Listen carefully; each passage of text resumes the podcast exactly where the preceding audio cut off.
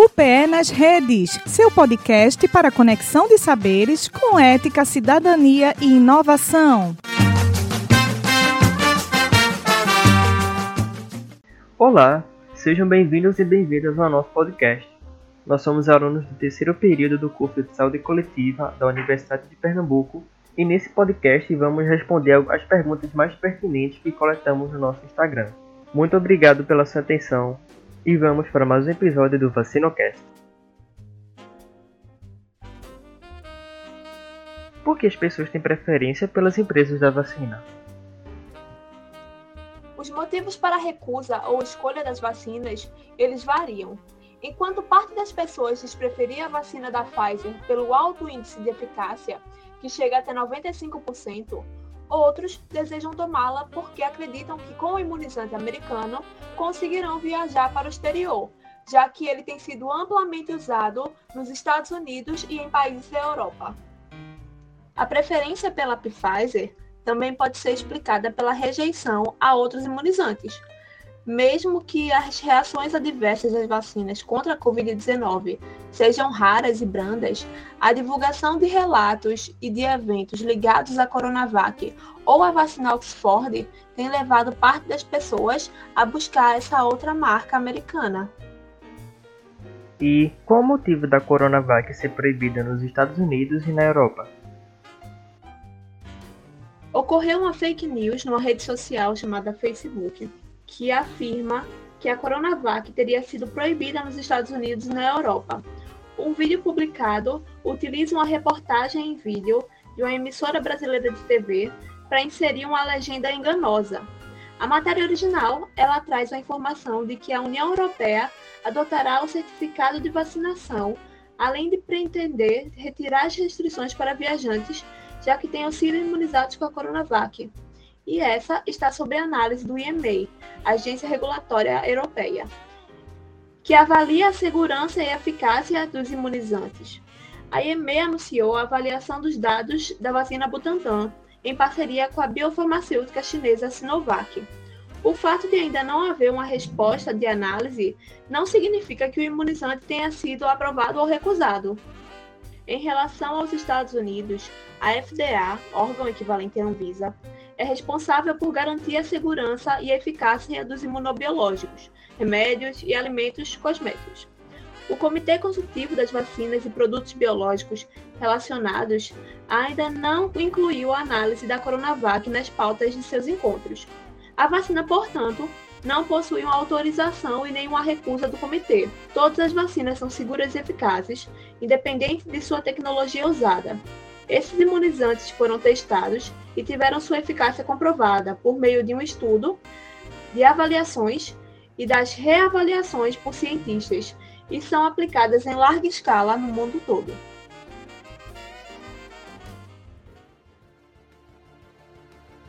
É verdade que a Coronavac é a vacina com a maior eficácia contra a variante Delta? A Coronavac evita em 100% o desenvolvimento de casos graves de Covid-19 causados pela variante Delta.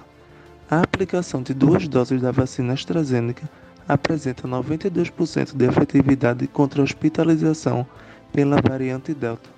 Após a segunda dose, a Pfizer apresentou 96% de efetividade contra a internação pela variante. A Janssen reduz a internação de infectados com variante Delta em 71% e reduziu as mortes em até 95%. Vale ressaltar que não é preciso escolher vacina nem se preocupar com a porcentagem de eficácia, pois todas apresentaram resultados significativos e ficaram acima do recomendado pela Organização Mundial de Saúde. Por que aqui no Brasil o intervalo é de 90 dias, enquanto em outros lugares no mundo são 21 dias? A bula da vacina Pfizer recomenda intervalo de 21 dias, mas no Brasil foi decidido estender esse prazo para 90 dias, pois a intenção era ter um avanço maior nas aplicações da primeira dose, já que a quantidade que chegava não era suficiente. Pensando também que as vacinas que agem pelo sistema de RNA mensageiro estimulam uma resposta imunológica muito rápida e eficiente já na primeira dose. Com o aumento da chegada de doses da Pfizer ao país, a vacinação avançou e foi liberada para pessoas de até 12 anos, e o objetivo agora é aumentar a quantidade de vacinados com a segunda dose. O Ministério da Saúde diminuiu o prazo para 60 dias e ainda estuda para que o intervalo chegue a apenas 21 dias. Será que temos que tomar a vacina anualmente, assim como a vacina da gripe? Para que isso ocorra, nós temos que observar a facilidade e a dinamicidade da mutação do vírus naquela região. Né? Por exemplo, a vacina da gripe é, uma, é, um vírus que é muito mutável, em que sua estrutura é, viral acaba se modificando, o que facilita a contaminação no organismo.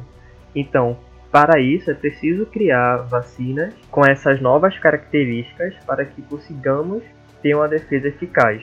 Em relação à Covid-19, ainda não se sabe muito sobre essa relação da, das novas variantes do vírus e as vacinas já aplicadas. Se esse novo coronavírus tiver a mesma característica do vírus da gripe, de ser altamente mutável, de uma maneira muito mais fácil e muito mais perigosa, há uma certa possibilidade. Porém, nada muito certo quanto a isso, nada concreto, então realmente tem que se esperar estudos serem publicados para termos a certeza se teremos que tomar anualmente ou não a vacina contra a Covid. Gostaríamos de agradecer a todos que nos ouviram até aqui e a todos os profissionais de saúde que atuaram na linha de frente no combate à Covid-19. E gostaríamos de homenagear também aqueles que infelizmente não conseguiram chegar até aqui. E a todos que estão aqui e têm a oportunidade de se vacinar, vacinem-se, pois as vacinas salvam vidas.